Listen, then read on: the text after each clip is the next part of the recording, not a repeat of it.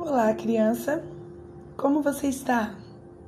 Hoje eu trago uma outra história muito especial.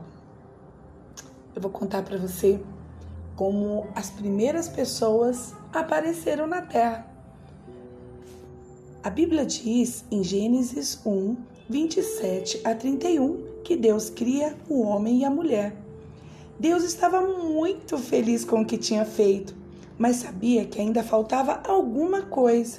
Então criou o homem do pó da terra. Você consegue imaginar isso? Ele fez lá, juntou o pó da terra e fez um homem e soprou em seu nariz o fôlego de vida. A sua imagem e semelhança o formou e deu o seu nome Adão. Deus também criou o jardim do Éden e colocou Adão para cuidar e cultivar aquele jardim. Mas Deus viu que ainda faltava alguém, uma companheira para ele. Deus então fez o homem cair no sono profundo, e das costelas desse homem, Deus fez a mulher e lhe deu o nome de Eva.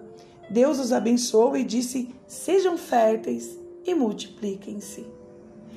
A Bíblia diz que Deus criou o homem e a mulher.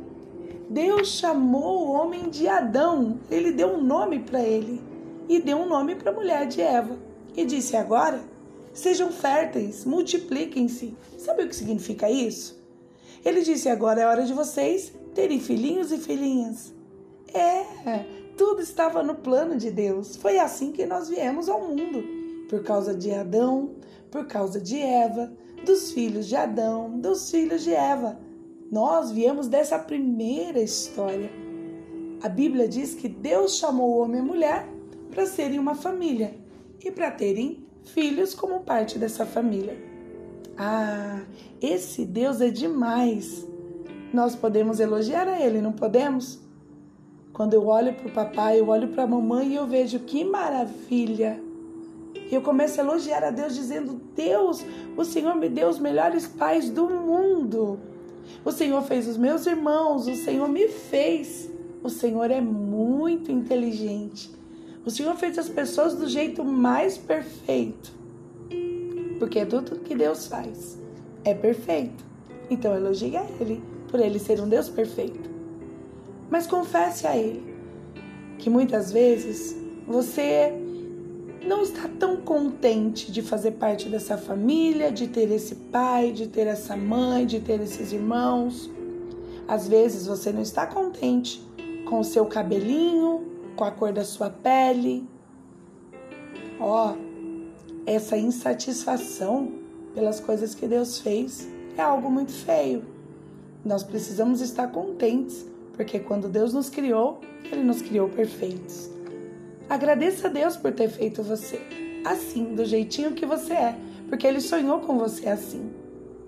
Também agradeça a Deus pelo papai, pela mamãe, pela sua família. Todo mundo tem problemas e dificuldades, mas Deus nos ama e Ele nos deu a melhor família.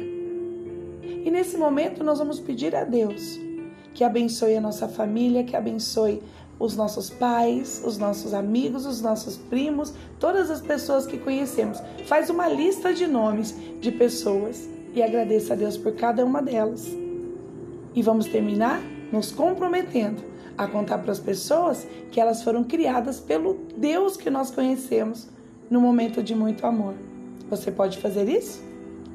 Eu espero você na próxima história e fique feliz porque Deus fez coisas maravilhosas e você é uma delas. Um beijo e até a próxima!